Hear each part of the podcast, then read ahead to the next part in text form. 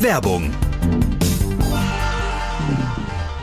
Hallo Andreas. Hi. Du, bevor wir demnächst mit dem Bobcast auf Tour gehen, müssen wir noch unsere Wünsche für das Catering im Backstage angeben. Ah, ja, genau. Ähm, das machen wir am besten wie bei den letzten Terminen, oder? Ah, fast. Ich hätte da nämlich noch einen Extrawunsch. Ah, so, so, der feine Herr Schwind hat einen Extrawunsch. Da bin ich ja mal gespannt. Ja, es geht mir nämlich um unsere Getränkeversorgung. Wir haben ja tapfer auf die viel zu süßen Limos und so weiter verzichtet, Ja. was mir schon manchmal schwer gefallen ist. Aha, und was schlägst du da jetzt vor? Hast du schon mal von Holy gehört? Holy, nee. Hab ich neulich mal probiert. Endlich ein Softdrink, der fantastisch schmeckt und kein Zucker, Taurin oder künstliche Aromen enthält. Ah, das klingt gut. Und was gibt's da so für Geschmacksrichtung? Da hast du jede Menge Auswahl. Mir schmeckt ja der Holy Iced Tea Peach am besten auf echter Teebasis. Aber es gibt auch Holy Energy, wenn du mal wieder auf der Fahrt zwischen den Gigs am Einschlafen bist. Das ist von Vorteil, ja. Mhm. Und für die Fitnessfans gibt's Holy Hydration mit einer extra Portion Elektrolyte und Mineralstoffen. Meine Empfehlung für alle, die zuhören, holt euch das Holy Starter Set Deluxe. Ideal, um sich durchs ganze Sortiment zu testen, ohne schlechtes Gewissen und Verzicht. Na, das hört sich gut an. Dann brauchen wir ja jetzt nur noch einen Code. Äh, Wir haben doch bestimmt einen für die Bobcast-Fans, oder? Den haben wir mit dem Code Bobcast5, alles groß geschrieben und Ziffer 5, gibt's 5 Euro Rabatt auf die erste Bestellung. Okay, dann bin ich sehr neugierig und probiere das auf jeden Fall aus auf unserer Bobcast-Tour. Wunderbar. Und alle, die uns zuhören, finden mehr Infos zu Holy unter weareholy.com slash Hashemitenfürst und in den Shownotes natürlich ein Link. Und hier auch nochmal der Code Bobcast5. Und jetzt geht's los. Wunderbar. Werbung Ende.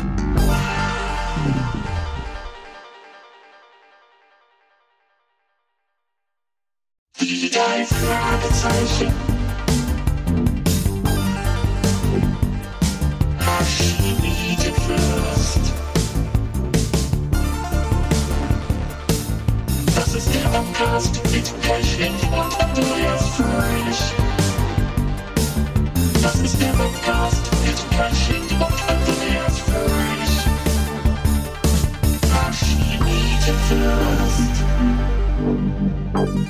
Hallo, wir sind's, Justus und Jonas, eure beiden Bobcaster. Andreas und Kai. Hallo Andreas. Ja, hallo, Kai. Schönen guten Tag. Ja, ich grüße dich. Das ist Ja, ich schön, grüße dass du dich. da bist. Wir versammeln uns heute hier zum unsichtbaren Gegner. Wer kann das wohl sein? Das müssen wir alles herausfinden. Ja. Und ich würde sagen, äh, bahnbrechend, neues Konzept. Ich lese mal den Klappentext vor, oder? Ja. Die drei Fragezeichen. Und der unsichtbare Gegner. Ben Peck hat eine Reihe von Erfindungen gemacht und jetzt will er eine davon in New York verkaufen. Aber er hat ständig Angst, dass man ihm sein geistiges Eigentum stiehlt. Da ist vor allem Ed Snabel. Was hat dieser Mann vor? Warum verfolgt er Ben Peck? Die drei Detektive erleben eine atemberaubende Jagd durch Amerika. Ja. Ja, atemberaubend. Atem, ja, ist sie schon, auf jeden Fall. Ich sag nur Snabel. sag mal, Kai, wie findest du denn die Folge? ja, Snabel. Snabel, da wächst mir gleich der Snabel. Ja, ich weiß es gar nicht so ganz genau. Ich, hm. Also, zum einen, äh, natürlich ein absolutes All-Star-Ensemble, ne? Ist klar. Ja. Marianne Kehlau, Horst Naumann, Lutz Mackenzie und natürlich der Star der Folge, Wolfgang Völz. Äh, Ja. Also toll, tolle Leute da am Start. Dann finde ich es eigentlich ganz schön, dass die Folge ja so ein Roadtrip ist, ne? Von der Westküste quer durch die USA nach New York. Und deshalb hat die aber so ein bisschen so eine episodische Struktur, wo wir immer mal wieder so Schlaglichter aus diesen verschiedenen Orten kriegen. Aus dem Auto, Mr. Snabel immer in der Nähe. Und das finde ich geht irgendwann leider so ein bisschen auf Kosten der Spannung, weil eigentlich jedes Mal so ein bisschen das Gleiche erzählt wird. Ne? Also Mr. Snabel ist wieder da. Was macht er da im Auto? Ja, Kommen wir ja. hauen ab und fahren weiter. Ja, das ist so ein bisschen unspektakulär, Ja. weil die fahren, genau, du hast recht, die fahren los, dann schlafen sie im Hotel, dann essen sie im Restaurant, dann fahren sie wieder weiter, Ja. dann tuckern sie ein bisschen durch die Gegend und die bleibt eben auch leider so ein bisschen blass. Ja. Da hätte man mehr rausholen können, finde ich, zum Beispiel Sehenswürdigkeiten beschreiben Ja, ne? oder irgend sowas. Dass die irgendwie mehr machen dann noch miteinander. Ja. Trotzdem, also ein bisschen diese Roadtrip-Stimmung ist ja eigentlich ganz schön. Aber dann ist für mich eigentlich das Highlight natürlich Wolfgang Völz. Und der stiehlt hier auch ein bisschen allen die Show, finde ich. Es gibt zwar Ja. auch wieder schöne Interaktion zwischen den drei Fragezeichen, die sind aber bei weitem nicht so unterhaltsam und ausgespielt wie jetzt in der Folge vorher zum Beispiel im heimlichen Hehler. Hm. Am Ende kommt dann noch mein großer Held Lutz Mackenzie aus der Matrix als Mr. Anderson. da habe ich mich dann sehr Mhm. Der gefreut. FBI-Agent, Ja, ja. genau. Ja. Also ansonsten ist das aber für mich so eine Folge aus dem Mittelfeld. Wie findest du die? Ja, ich sehe das genauso. Mhm. Ähm, er ist wirklich hier, Völz ist das Highlight. Ähm, das ist ähm, eigentlich so, dass man, dass man eigentlich auch in dem Augenblick, wo man denkt, es wird jetzt fast ein bisschen langweilig, zum Glück genau in dem Moment passiert dann was. Ja, man sagt, ja, okay, ja. jetzt reicht's aber auch, jetzt muss irgendwie es ein bisschen spannend werden. Da wird dann Bob fast entführt, es Mhm. brennt. Oder Völz sagt dann Snabel und Genau. dann ist man sofort wieder dabei. Das ist eigentlich eine gute Laune-Folge. Ja, ja. Ich musste wirklich mehrmals laut lachen, weil Völz hier alles an sich reißt. Das Ja. ist eine One-Man-Show und theoretisch könnte man sagen, die drei Fragezeichen sind hier eigentlich die drei Bären, die auf dem Rücksitz mit Captain Blaubeer durch Amerika reisen. Genau. Irgendwie. So ist das. Genau. Und man hat fast eigentlich Lust auf so ein Spin-off, ne? Die o Peters Oper löst Fälle, Ja, natürlich, fährt ja. durch Amerika. Stimmt, gibt's ja diese, diese Mhm. Reihe, könnte man wirklich machen. Ben Peck ermittelt. Sehr gut, ja. Hast du Jetzt mal zu den, genau, ja, zu der genau. Mhm. Äh, von M.V. Carey ist die Geschichte The Mystery of the Trail of Terror in Amerika am 12. September 1984 erschienen und die Hörspielveröffentlichung in Deutschland war am 17. März 1986 oder am 12. März Mhm. 1986. Da gibt's irgendwie unterschiedliche Quellen. Ja, ähm, zum Cover. Nochmal, äh, das ist ein bisschen verwirrend, Ja. äh, wenn man das Hörspiel nicht kennt. Warum ist jetzt da dieser Motorradfahrer drauf, der im Hörspiel überhaupt nicht auftaucht? Richtig, genau. Ich finde, das sieht bisschen aus wie aus einem irgendeinem Comic, der mit der Sache nicht wirklich was zu tun hat. Also das ist so äh, so ein, ich meine, Eigarasch hat ja immer diese Snapshots und zoomt dann so rein, manchmal, was auch sehr schön sein kann. Aber hier finde ich es tatsächlich auch sehr verwirrend. Ich verbinde das nicht mit dem Inhalt der Folge. Ja, also im Buch ist es so, dass die drei Fragezeichen und Ben Peck von so einer Motorradgang bedrängt werden. Alles klar, okay. Wobei man auch im Buch nicht erfährt, ob die eventuell mit Schnabel irgendwie in Verbindung steht.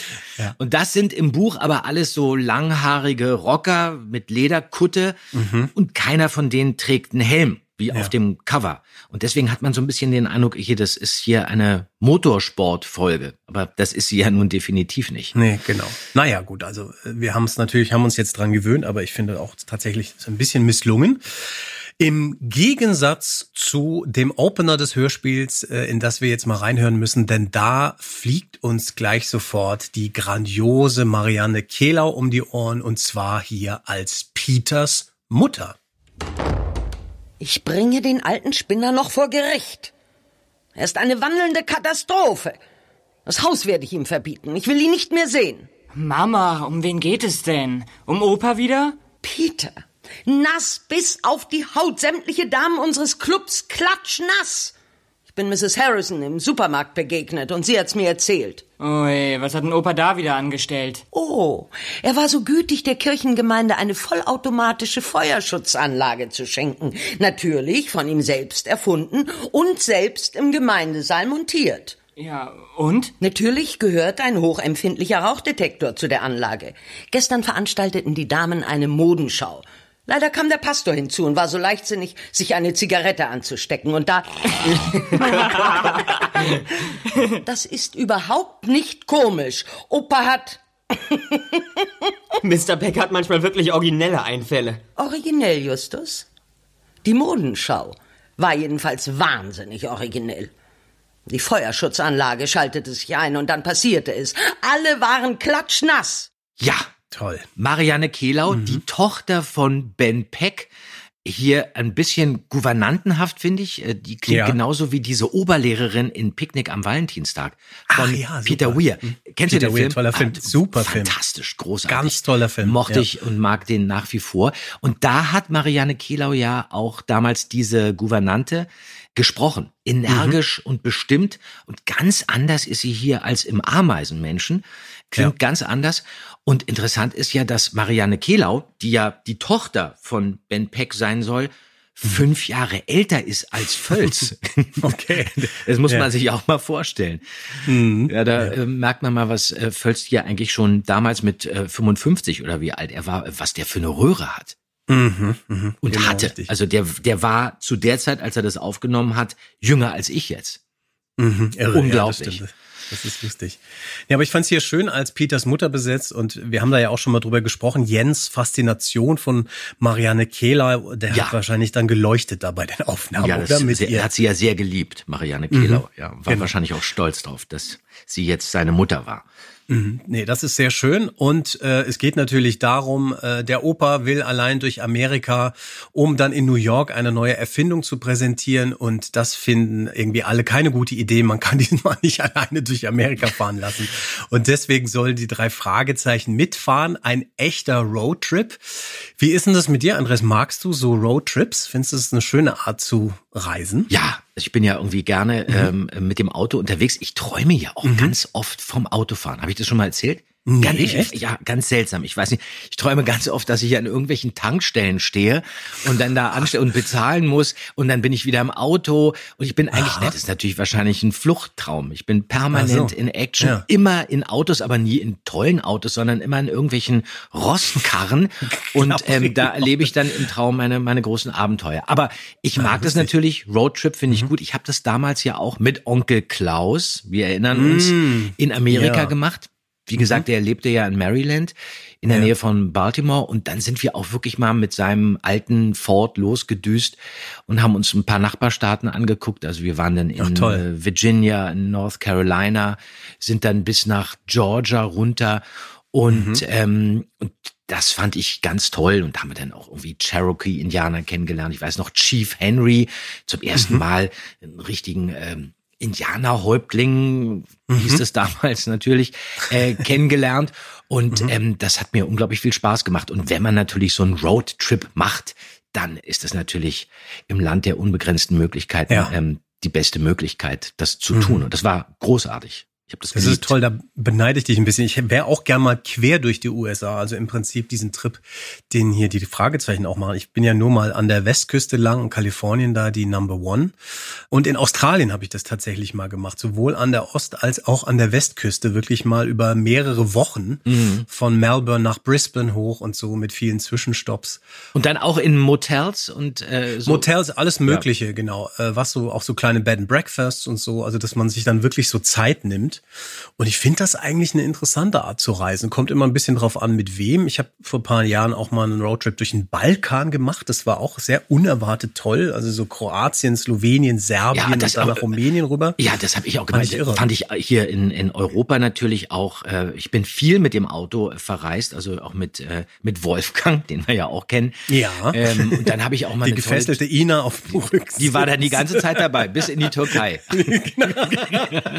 Na, da bin ich auf dem Autoput gefahren. Der Autoput, äh, kennst du den Autoput durch Jugoslawien durch? Ähm, Ja, genau. Überall links und rechts dann irgendwelche Autowracks an der Straße. ähm, ja. Alle zwei Kilometer sind dann Kreuze in der Erde befestigt, Mhm. wo überall furchtbare Unfälle stattgefunden haben. Also das war schon sehr abenteuerlich. Aber das, ich habe mir eigentlich äh, so Europa erschlossen durch Mhm. viele ähm, Autofahrten. Man hat sich dann vorher ein Auto gekauft für Mhm. 500 Mark und dann ist man damit los. Und wenn man Glück hatte, ist man angekommen und dann eben auch wieder zurückgekommen. Und dann hast du das Ding dann danach verschrottet. Aber das war, ähm, das war so die Art und Weise, wie wir unsere Roadtrips damals in den 80ern machen konnten. Ich finde es auch schön, wenn so der Weg des Zieles ein bisschen, ne? wenn man Ja. einfach viel Zeit hat und man fährt einfach mal und man guckt auch mal, wo man anhält und so. Das finde Ja, ich aber für Hotels und Motels hattest du ja gar kein Geld. Wir haben dann eben Nee, immer irgendwo da-.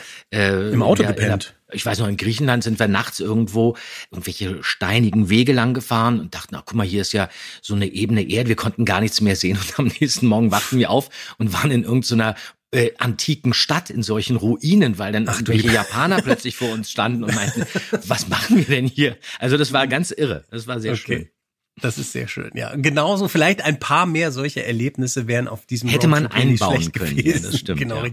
Auf jeden Fall geht's jetzt erstmal los. Man muss ja erstmal den Opa abholen und da treffen wir ihn dann auch zum ersten Mal äh, und erleben ihn, wie er leibt und lebt im Streit mit dem Nachbarn Mr. Snabel.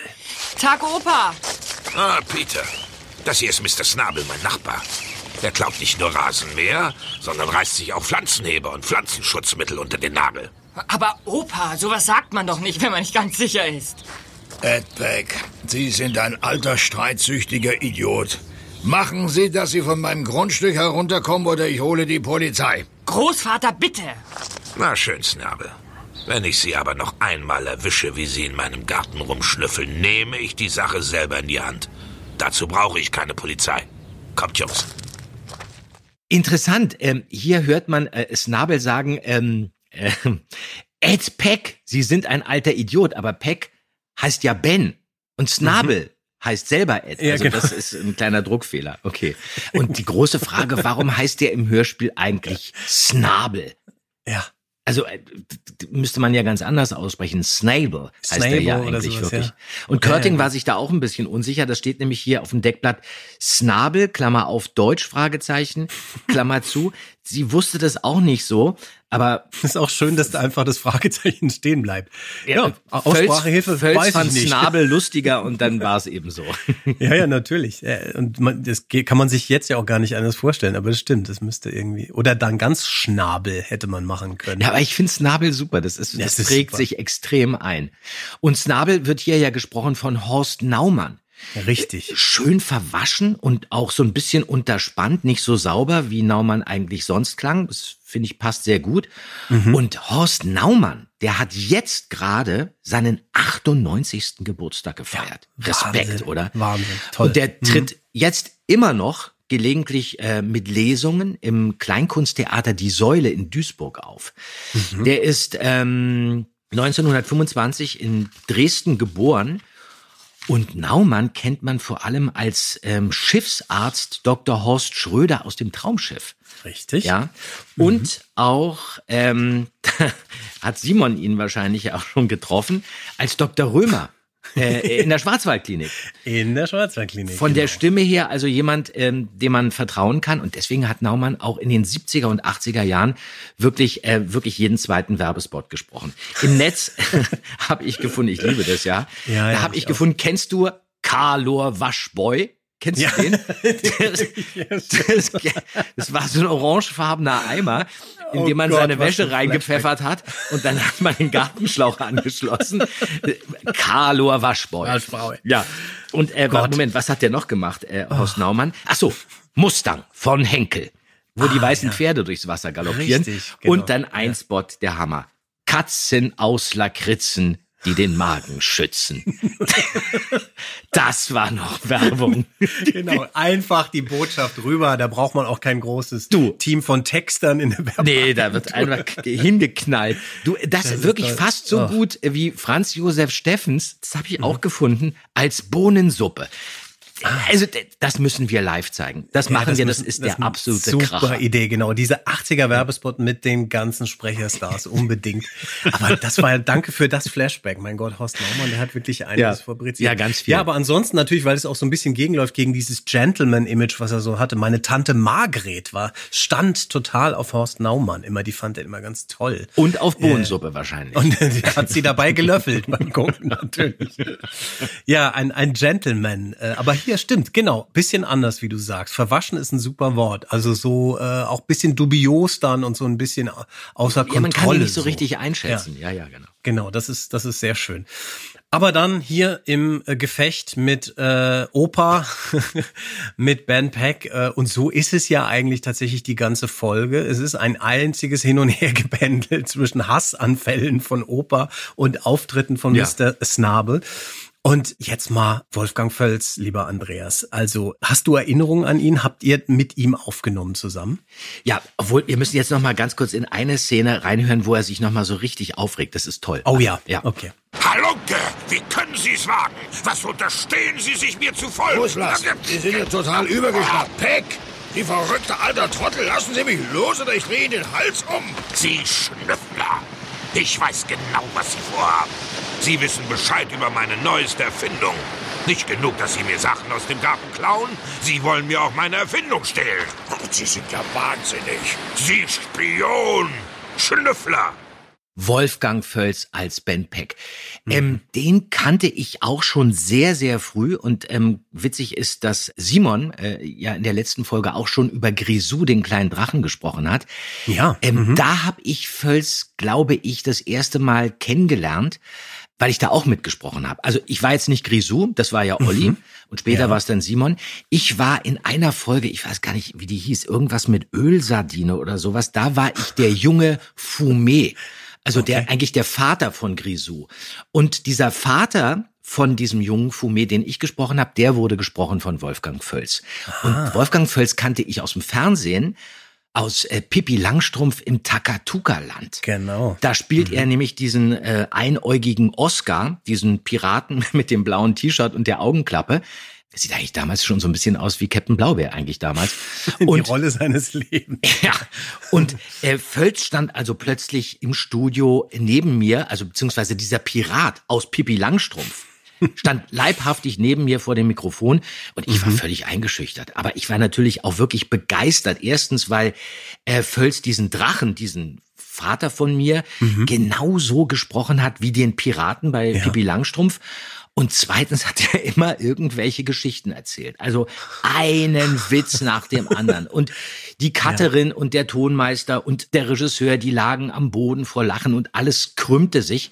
Das Problem war bloß, ich habe keinen einzigen Witz verstanden, weil das alles irgendwelche Erwachsenenwitze waren. Ah, also richtig deftige ja. 70er Jahre Zoten, dann ging es um irgendwelche Nonnen und so weiter, keine Ahnung. Oh. Und die schoss er dann, Völz, immer kurz vor vier, bevor das Bild begann, raus und alle prusteten los und ich musste mich natürlich auf, mein, auf meinen Text konzentrieren.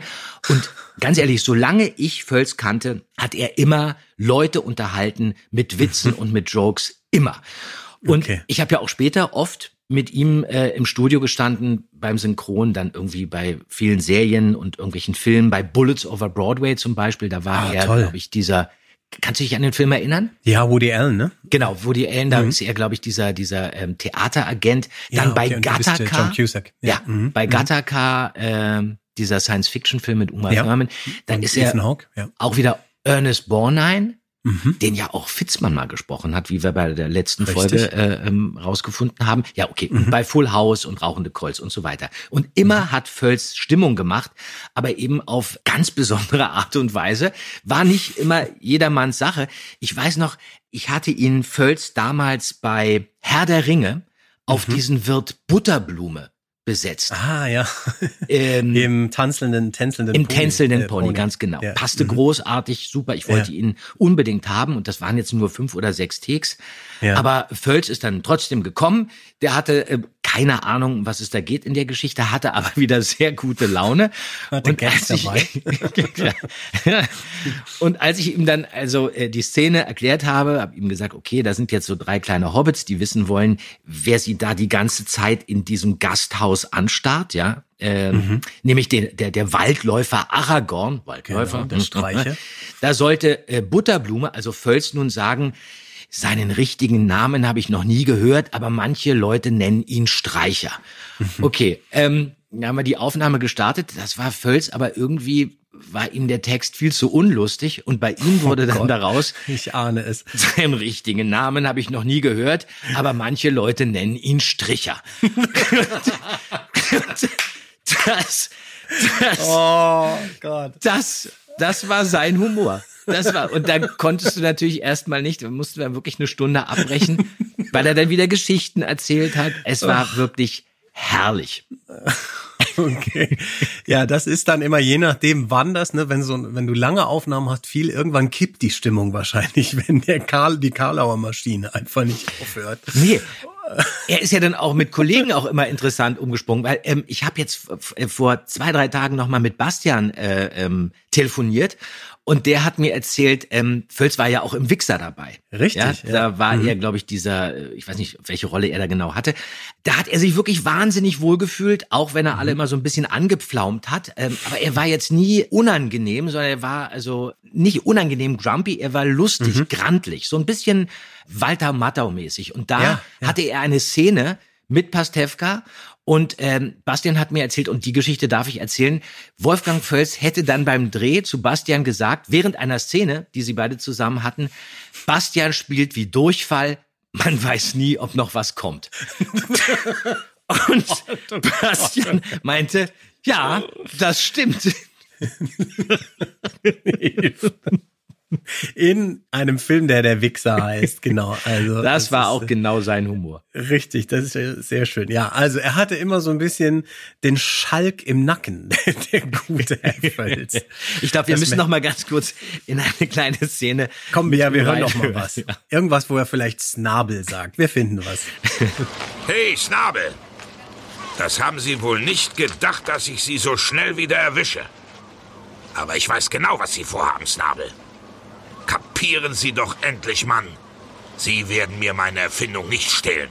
Verschwinden Sie, bevor es zu spät ist. Lassen Sie mich los, Peck, Sie sind ja verrückt. Und lassen Sie sich eins gesagt sein. Verschwinden Sie. Oder Sie werden es Ihr Leben lang bereuen, dass Sie sich mit mir angelegt haben. Opa, bitte. Mr. Snabel hat... Wir gehen zum Auto. Los, kommt. Wir verschwinden, bevor dieses Ekelpaket mir noch mehr auf die Nerven geht. Ja, genau. Man sieht ihn da lachend vom Mikro und ich finde, dass dieser, dieser Schalk, der ist oft bei seinen Rollen auch immer dann einfach hörbar auch. Also ich kenne ihn ja, hatte ich ja schon mal erzählt aus dieser TKKG-Folge Abenteuer im Ferienlager, wo Ja, er diesen ja. Rasputin, diesen Jugendbetreuer spielt. Mhm. Eigentlich natürlich viel zu alt von der Stimme besetzt, aber hat eben auch genauso diesen Schalk im Nacken da und ähm, macht diese, diese Rolle so rund, dass man sich immer freut, wenn der auftaucht. Na, der er ist auch super im, ja, ja. im Ensemble auch. Ich finde, der ist super mit anderen so einfach, weil du halt immer diesen kleinen Kiekser hast von ihm. Völz, der so den Laden aufmischt und das Ja, ist ja. so eine ganz schöne Dynamik, die so gut in so Szenen passt, finde ich. Ja, ja, total. Ja, genau. Der ist am äh, 16. August 1930 äh, in Danzig geboren und äh, völlig irre. Übrigens im selben Haus wie Eddie Arendt. In Danzig. ja, Karlauer Haus. das Komikerhaus. Komikerhaus, Ja, die sind ja, ja. dann ähm, später öfter zusammen auch gemeinsam im Fernsehen aufgetreten. Ja. Und ähm, da war doch, ja, er war doch auch, ja, im, im grünen Bogenschützen, da ist ja Eddie Arendt auch dabei, glaube ich. Und Völz war ursprünglich gelernter Bäcker. Und der hat sehr gern gekocht und sehr gut angeblich auch. Gibt's bei YouTube übrigens äh, ein Video mit ihm zusammen in Biolex ähm, Sendung. Wie heißt der nochmal? Wie hieß das nochmal? Biolek kocht oder Äh, so? Alfredissimo. Alfredissimo, ich, ne? genau. Alfredissimo. Genau. Und Völz kocht da auch vor sich hin, und zwar Putenleber. Ähm, aber komischerweise würzt Völz da alles mit Instantbrühe und Tütensuppe. Die ganzen irgendwelche Fertignummern. Aber Biolek ist natürlich total begeistert. Toll, lecker. Ja, hm, ja. Äh, und Völz hat ja, nee, Biolek hat ja immer gesagt, äh, wichtig ist Pfeffer aus der Mühle. Das war ihm immer ganz wichtig.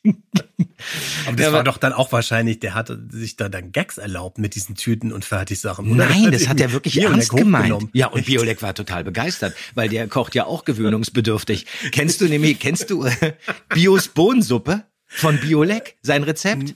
Nein, um Gottes Willen, was äh, Nee, das ist der Hammer. Das ist so eine Partysuppe, die passt immer, auch wenn man einen Kater hat. Da, pass auf, also ich will jetzt nicht das Rezept, aber das ist, geht ungefähr, also ich mache die manchmal, das ist gar nicht so Okay. schlecht. Zwei, drei Dosen äh, rote Bohnen musst du da reinhauen, Zwiebeln und Speck und Knoblauchspeck, ähm, Mhm. ja genau, und saure Sahne. Und dann ganz viel Cabanossi oder Debreziner. Und Ja. der Kracher ist dann, dass du zwei ganze Flaschen Ketchup da reinhaust. Okay, Ja, alles und so hat man eben in den 70er äh, Jahren hat man gekocht, Äh, schmackhaft. Kater, Kater vertrieben. Bios, Sensationell. Bios Bohnensuppe. Okay. Ja, aber jetzt nochmal zurück zu Völz. Ich habe ja eigentlich viel über den zu erzählen, weil ich den wirklich, wirklich äh, mochte. Ja. Den kennt ja wirklich jeder, entweder als Schauspieler oder als äh, markante Stimme. Der hat aber eben auch ganz viel Werbung gemacht, dürfen wir nicht vergessen. Was Mhm. hat er gemacht? Woher kennt man ihn aus der Werbung? Captain Iglo. Captain Iglo, natürlich. Natürlich. Ja, ja, und ja. dann soll er, also das wissen ja einige, aber angeblich soll er auch die zwei Affen in diesem legendären Toyota-Spot gesprochen haben. Nichts ist unmöglich. Kannst du dich noch an den Spot Kann erinnern? ich mich erinnern, Mit den Affen, mit diesen Mit Brüllaffen. Ich kann mir das aber nicht vorstellen, weil die Stimme doch ein bisschen anders klingt. Aber das wird Mhm. erzählt. Okay. Und ähm, ja, Völz hat ähm, in den 50ern äh, am Theater angefangen und war eine Zeit lang auch Mitglied der Berliner Stachelschweine, dieses politische Kabarett. Und dann wurde er natürlich äh, in den 60ern richtig bekannt durch äh, Raumpatrouille Orion. Genau. Neben Dietmar Schönherr und Eva Pflug war er dieser Offizier Mario De Monti. Hast du das geguckt, Raumpatrouille? Äh, kenne ich, ja. Also es war nicht so jetzt irgendwie das, was ich permanent immer gucken wollte, aber ich kenne die Serie und einige Folgen und mochte auch die Stimme und mochte auch Völz da immer. Der ist bisschen so ein Dreh- und Angelpunkt, fast charismatischer als Schönherr eigentlich in der Serie, finde ich. Deswegen, ich Ja. mochte das auch wegen ihm sehr gerne. Ja, na, die waren ja auch ganz dick befreundet. Also ähm, Okay. Völz und Schönhaar, da gibt's so ein Video von 1990, wo die beiden sich nach längerer Zeit wiedersehen und Völz vor Rührung da wirklich weint. Aber ähm, Raumpatrouille Orion war so ein bisschen vor meiner Zeit. Ich habe dann mal irgendwie so ein Hörbuch gemacht, das war ganz witzig darüber. Ich war nämlich immer so ein Fan von Eva Pflug, die Ah da ja, auch mhm. mitspielt, der Synchronstimme von Julie Christie in Genau. Dr. Chivago. Richtig. Naja, aber weil er eben wirklich auch diese Stimme hatte, hat man ihn eben auch wirklich gerne ähm, besetzt und als Schauspieler war er natürlich äh, auch schon vor Raumpatrouille Orion bekannt. Charlies Tante hat er mitgespielt Ja. mit Heinz Rühmann und was habe ich hier noch? Ja, Klaus Biederstedt. Äh, die Tausend Augen des Dr. Mabuse und dann natürlich, habe ich schon erzählt, im Grünen Bogenschützen war er Sergeant Higgins zusammen mit Gerd Fröbe. Und dann eigentlich das Ding, wo ihn danach wirklich jeder auf der Straße erkannt hat, der Diener Johann in Graf Joster gibt sich die Ehre. Ja, genau. Unglaublich viel Fernsehen gemacht. Der hat dann mal behauptet, also Saito Mortale und Stahlnetz und der Kommissar, er hat wirklich mal gesagt, ich habe, Zitat von Völz, ich habe über 600 Fernsehrollen gespielt, es war immer dieselbe Grütze. Aber das hat er, das hat er nicht negativ gemeint. Nee, der war überhaupt ich. nicht arrogant. Nein, das, hat, nee, das war genau. wirklich seine ehrliche Überzeugung, weil er auch nie besonders wählerisch war. Er hat gemacht, was man ihm Ja. angeboten hat, und dann ist er gekommen. Und für ihn war der Beruf auch immer Handwerk, nicht ja, ja, Kunst. genau, das klingt so, ne? Also, dass man sich auch nicht so wichtig nimmt. Das, das schwingt da auch so mit, finde ich. Und das ist ja eigentlich ganz sympathisch. Ja. Ich, ich habe mich immer gefragt, auch wo du das auch jetzt nochmal so aufzählst, alles, warum der eigentlich keine internationale Karriere gemacht hat, weil er ja auch wie so Gerd Fröbe oder keine Ahnung, ein paar Ja, andere ja. eigentlich auch so, glaube ich, die, das Format dafür gehabt hätte, aber wahrscheinlich hätte er da keinen Bock drauf gehabt, wenn er in anderen Sprachen oder sowas Ja, es seine gibt ja Karlauer Leute, hätte ja, erzählen müssen. na, das hätte vielleicht gar nicht so funktioniert, aber ähm, er hat, glaube ich, dann irgendwann eingesehen, okay, er ist Nebendarsteller und Ja. sehr guter. Er ist der erste Mann der zweiten Klasse. Das hat er dann auch mal über sich selber gesagt. Mhm. Und ähm, er war Mundwerker. Ja, und wenn man den haben wollte, dann hat man den bekommen. Er hat einfach gerne gearbeitet. Das hat ihm Mhm. Spaß gemacht. Und deswegen war er natürlich auch mit seiner ganzen Erscheinung und eben auch wirklich mit dieser Wahnsinnsstimme auch ähm, oft in Hörspielen zu hören. Und deswegen müssen wir jetzt eigentlich noch mal wieder in, in, in eine Szene reinhören mit Fülz. Super.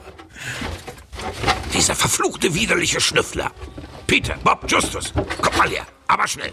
Ja, Opa, was ist denn los? Was los ist? Seht euch mal euer Zimmer an, dann wisst ihr's. Oh, was ist denn das? Mann, alles ist durchsucht worden. Da hat jemand gründliche Arbeit geleistet. Das Bettzeug liegt auf dem Boden, alle Schubladen rausgerissen. Jemand hat die Terrassentür aufgebrochen. Ja. Seht mal, der Riegel ist verbogen. Snabel. Sogar hier hat er uns aufgespürt. Der Opa, ja, man, man fragt sich, ob er eigentlich auch da ein bisschen improvisieren durfte, ne? Aber er hat sich, glaube ich, sehr an Skript gehalten. Er ne? Hat sich, so Mhm. nein, er hat sich wirklich ans Skript gehalten. Also er hat, äh, er hat eben alles so ausgesprochen, wie er wollte, deswegen auch Snabel, Snabel. Ja, ja. Aber er hat jetzt hier nicht noch mal irgendwelche Faxen gemacht. Also er war jetzt nicht Mhm. ähm, hier unsere Allzweckwaffe. Gerlach Fiedler zum Beispiel, der Ja, dann okay. ähm, wahnsinnig viel noch dazu erfunden hat. Nein, Völz hat sich schon wirklich immer an die Vorlage gehalten und hat genau gesagt, was da steht, aber hat es natürlich mit dem Atem und mit diesem ganzen Spiel äh, natürlich aufgebaut. Ne? Aber das war, Mhm. Ja. er war schon präziser Arbeiter, darf man nicht vergessen. Und auch beim Synchron. Er hat ja auch wirklich unglaublich viel Synchron gemacht. Ja. Oft kleinere Rollen. Also er war zum Beispiel Groom bei Catwiesel. Der dann Ach, diese, ja. dieser Nachbar, der Kürbisse Ja, ja, ja. züchtet, in einer Folge. Dann war er ähm, Dominic Santini in Airwolf. Dann war er der beste Freund von MacGyver, dieser Pete äh, Thornton. Und dann natürlich wirklich auch äh, im Kino kleinere Synchronrollen, die aber äh, wirklich einprägsam waren, wie zum Beispiel in Taxi Driver mit Robert De Niro. Ah, da ist er Peter Boyle. Einer von diesen Taxifahrern, die dann Taxi, immer ja, auf ja, ja, Kundschaft super. warten und auch so ein bisschen rassistisch sind, also so ein bisschen ekelhaft. Aber er konnte auch unendlich komisch sein, denn er hat wirklich in gefühlt jedem zweiten äh, Spaghetti-Western aus den 70ern mit ähm, gesprochen. Und das war natürlich eben auch nur für die Leute wirklich auch gut oder du musstest immer Schauspieler engagieren, die diesen speziellen Humor hatten. Ja, Diese genau. Schnodder-Synchro irgendwie beherrschten. Äh, damals hat ja oft äh, Rainer Brandt Regie geführt und Völz war jemand, der das sofort umsetzen konnte und dann auch immer noch eigene Ideen eingebracht hat, wenn es dann darum ging, Moment mal, okay, der, der Joke ist noch nicht so gut. Äh, was würdest du denn sagen, Wolfgang? Und ich Ja. weiß noch, ich habe mal mit ihm zusammen in, in München gestanden, irgendwann Anfang der 80er. Da haben wir einen Film synchronisiert, kennt glaube ich kein Mensch mehr, Caddyshack. Das war irgend so eine Golfkomödie aus Ja, den ja, doch, 80ern. Mit Bill Murray. Richtig, Genau. mit Bill Murray, der da irgendwelche Goofers die ganze Zeit eliminieren möchte. Und da spricht Völz Rodney Dangerfield. Roger, und, genau. genau. super. Und, und Kauf dir einen neuen Kopf. ja, und, und äh, diese Jokes waren furchtbar. Äh, wirklich heutzutage fast unerträglich. Frauenfeindlich bis zum geht nicht mehr. Aber alle Jokes von Dangerfield, der eben auch diesen, diesen, diesen, so einen durchgeknallten Golfer da spielt, die waren Ja. von Völz selber. Und Arne Elsholz hat damals Regie gemacht und hat ihn extra dafür eingeflogen, weil nur er das konnte. Der war unendlich schlagfertig und die Jokes von Elsholz waren ja eigentlich nicht schlecht, aber man wusste, okay, pass auf, das kann jetzt wirklich nur Völz machen. Und dann hat man ihn ins Studio gestellt, hat ihm ganz kurz gezeigt, äh, der soll da irgendwelche lustigen Sachen machen und Völz hat dann improvisiert und das war's dann. Ja, super. Aber das passt ja auch total auf Rodney Dangerfield, diesen amerikanischer Komiker, ne, aus so einer Zeit, die es eigentlich gar nicht mehr gibt heute. Das sind so Comedians, wie du sagst. Es ist immer alles anzüglich, immer alles so verkarlauert und es sind, äh, es ist halt so ein Dauerfeuer. Und eigentlich ist das ein super Match, Völz darauf zu besetzen. Er hat dann irgendwie, teilweise auch einzelne, Rolle. Figu- also einzelne Jokes hat er dann auch auf Jiddisch erzählt und Ja. Mhm. gejiddelt und so weiter. Also das war wirklich schon äh, wirklich was Besonderes. Obwohl er auch Feststimmen hatte. Also er hat Mhm. äh, Schauspieler wirklich regelmäßig gesprochen, zum Beispiel Mel Brooks, Gene Wilder. Ah, ja, ja, genau. Und ähm, nachdem dann ähm, diese tolle Stimme von Walter Matthau, äh, Wolfgang Lutschi, nicht mehr verfügbar war, hat er auch Matthau gesprochen, also zum Beispiel in Buddy Buddy und äh, Mhm. Dennis dieser Komödie und Piraten von, von Polanski. Mhm. Polanski. und dann natürlich ein verrücktes Paar mit Jack Lemmon. Großartig. Und mit der Und ich muss auch sagen, Ja. als äh, Kind übrigens Otto bei Captain Future. Ach ja, das, das war er ja auch, ja. Völz bei mir für immer im Ohr, äh, was auch grandios passt, weil er einfach auch aussieht wie diese gezeichnete Figur, dieser Mechaniker da an Ja. Bord. Und richtig gefeiert äh, äh, wird er aber als Stimme vom äh, blauen Klabauter beim Pumuckel und natürlich als Captain Blaubeer von Ja. Walter Mörs. Das ist natürlich wirklich ähm, spektakulär. Das ist eine Rolle, mit der er sich wirklich extrem identifiziert hat. Der, der hat ja nicht einfach nur gesprochen, er war Captain Blaubeer.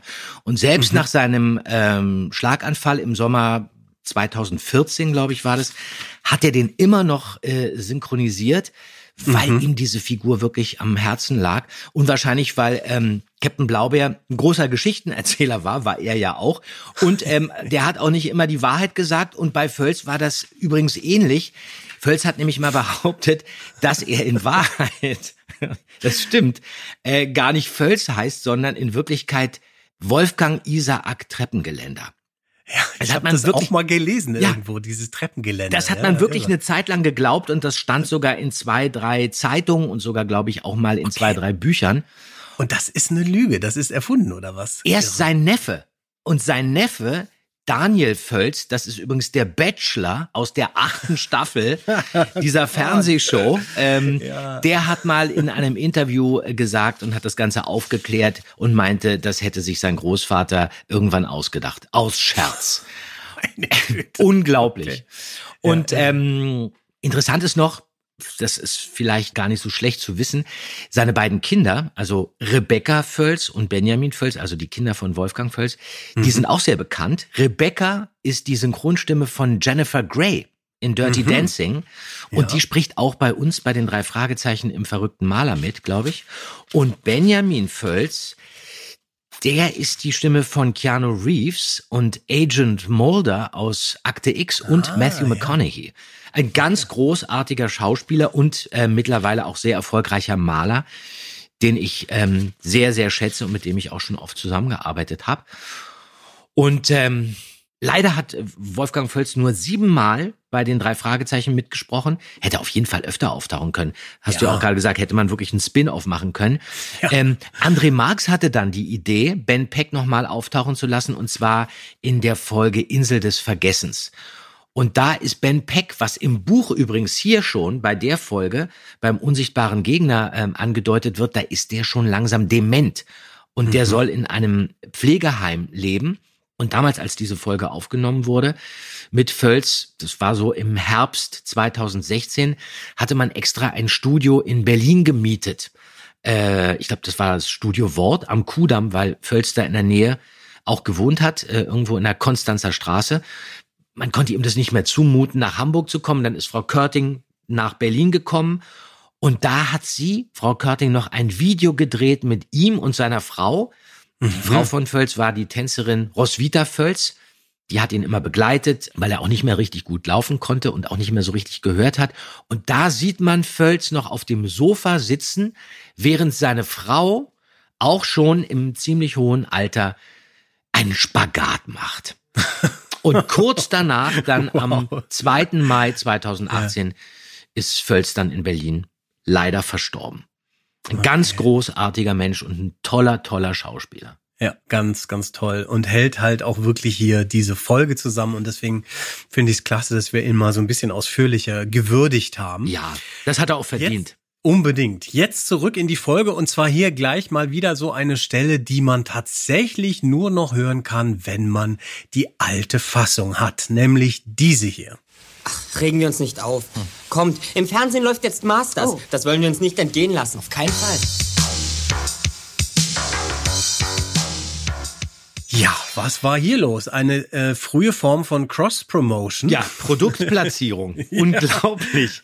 Oder? Das ist irre. Warum äh, hat man das gemacht? Sollte es war das einfach nur so ein kleiner Gag oder wollte man da mehr andeuten? Ja, der viele Leute haben ja geglaubt, okay, das haben wir uns hier einfach äh, einfallen lassen, aber das stand so im Skript und ähm, angeblich, was ich versucht habe zu recherchieren, lag damals in der Kassettenhülle dieser Folge ein Werbeflyer zu Masters of the Universe.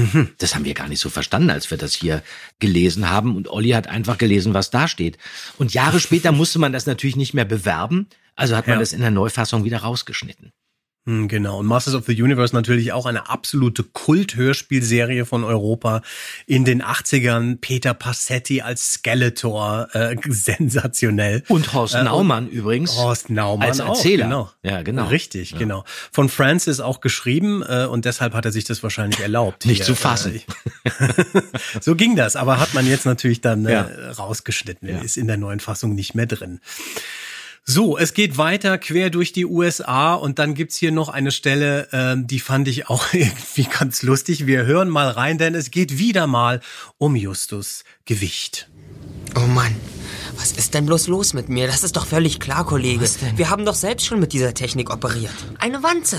Eine Wanze, na klar, Just.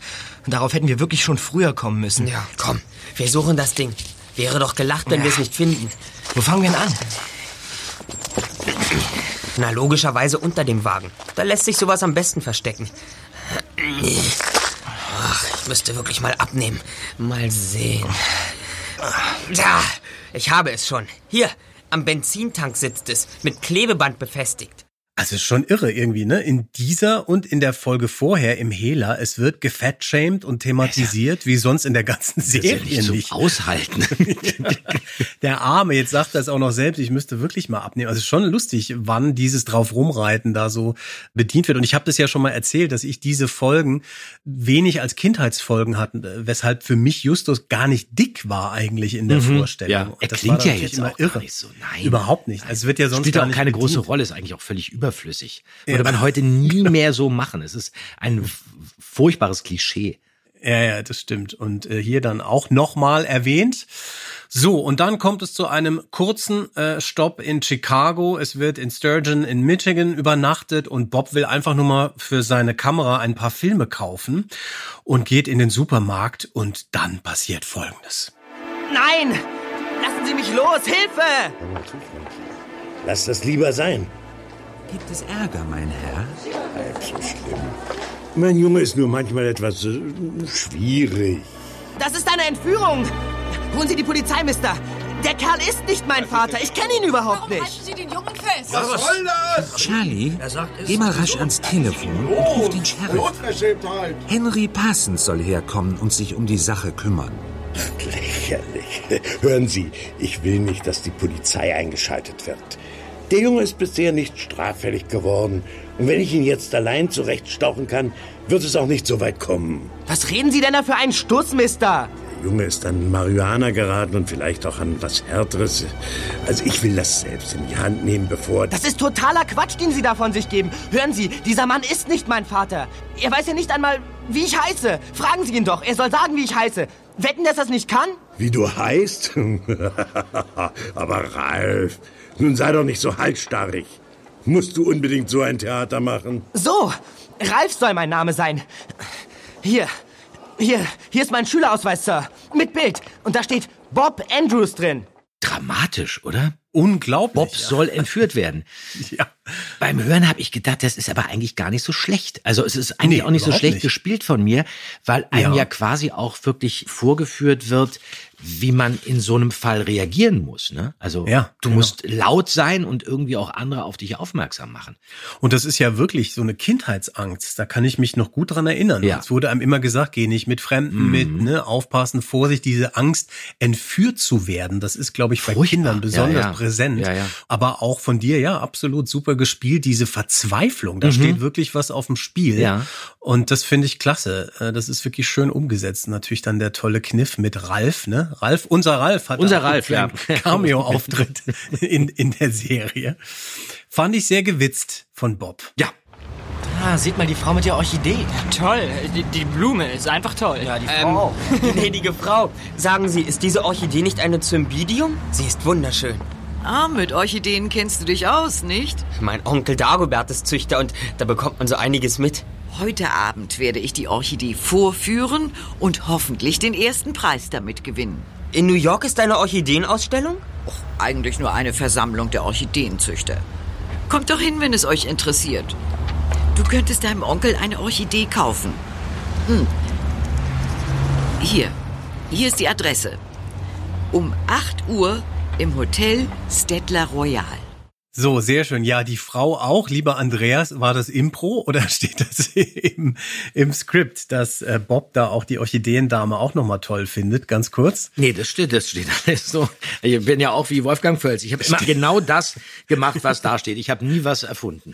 Okay, sehr schön. Ja, genau. Also wir sind jetzt hier in New York und Justus hat diese geniale Idee und sie treffen diese Frau auf der Straße und finden raus, okay, es gibt eine Versammlung der Orchideenzüchter, wo sich dann auch alles auflöst. Ein, ein ganz netter kleiner Twist nochmal, wenn auch ein bisschen an den Haaren herbeigezogen wahrscheinlich, ne? Ja, was ich so ein bisschen interessant finde, ist New York. Jeder weiß, wie sich New York anhört. Also selbst wenn man noch nicht da war, es hört sich definitiv nicht so an. Aber egal, gut, Schwamm drüber.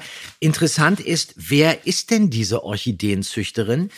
Und ähm, es wird so ein bisschen angenommen, das sei Ingrid André. Das stimmt aber nicht, denn hier im Manuskript steht Imme Froh. Ist ja ein schöner Name. Imme Froh. Ja, super, kenn ich Imme gar nicht. Froh, ja, ich kenne die eigentlich auch nicht. Ich habe jetzt recherchieren können. Die ist 1922 in Bromberg geboren. Ich glaube, das ist ähm, im heutigen Polen. Und die war eigentlich keine Schauspielerin, sondern das war eher Autorin für Kindergeschichten, die sie dann an so einem kleinen Theater in Hamburg an der Marschener Straße uraufgeführt und inszeniert hat. Und die ähm, ist 1995 verstorben leider. Und die kennt man von den Europaschallplatten als Mrs. Shelby bei Onkel Toms Hütte, wenn man die alten Mhm. Europaschallplatten gehört hat, und als Hausmutter bei Hanni und Nanni. Ah, okay. Immer froh. Ja, ja. Ja. Mhm. Auf jeden Fall kommt dann alles zusammen in New York. Natürlich wird dann auch dem Mr. Snabel das Handwerk gelegt und auf der Orchideenzüchterveranstaltung. Und dann darf aber, obwohl schon alles erledigt ist, auch Opa nochmal auftauchen und gibt ihm nochmal einen mit. Haltet ihn! Haltet den Lumpen! Er ist ein Spion! Haltet ihn! Snabel, du Schnüffler, du Hinterhältiger! Zu spät, Opa. dein Opa. Er hat doch schon Handschellen. Ach, Mr. Peck. Er ist verhaftet worden? Na endlich. Sehr schön. Bleibt eigentlich nur noch die Frage, lieber Andreas, äh, was ist das denn eigentlich für eine Erfindung, um die es die ganze Zeit geht, ohne dass sie erwähnt wird? Es stimmt. Hast du da was rausgefunden? Im Hörspiel wird das nie gesagt, um was es Nee. äh, sich da eigentlich handelt. Also eigentlich ist ja diese Erfindung auch Ja. das MacGuffin dieser Folge. Ne? Nachdem Ja, alle ja. Gangster her sind, äh, vermeintlich, ähm, und was die Geschichte vorantreibt, über das haben wir ja schon mal gesprochen, was ist ein MacGuffin? Im Genau. Buch erfährst du das dann erst im Schlussgespräch mit Hitchcock.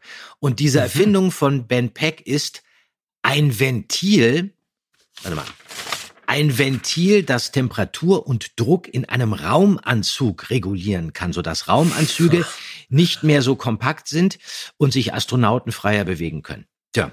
Das klingt jetzt okay. eigentlich ein bisschen, bisschen, Bisschen langweilig, Downer. ja, genau, weil es so modern ist. Äh, Ich hätte ja irgendwie äh, schöner gefunden, wenn es so ein bisschen was äh, Skurrileres wäre. Was weiß ich, ähm, äh, Ben Pecks ähm, einzigartige äh, Snabeltasse zum Beispiel. So. Genau, das wäre es doch gewesen eigentlich am Ende. Ja. ja, das stimmt. Da hat man ein bisschen was anderes erwartet, Ja. also wie bei den fünf Freunden. Deswegen auch hat man es vielleicht auch immer. weggelassen. Ja, ja, genau. Ne, diese die Erfindungen, die dem Wohle der Menschheit zugutekommen, so ein bisschen diese diese mystische. Naja, okay, gut. Ja, genau. Aber super, dass wir das klären konnten und äh, jetzt Bescheid wissen, was die drei Fragezeichen und den Opa da quer durch die Vereinigten Staaten treibt.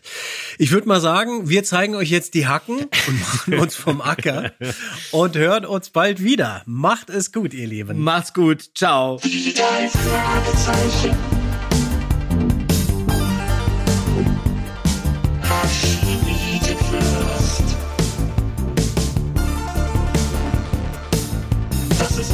Podcast mit Pechling Podcast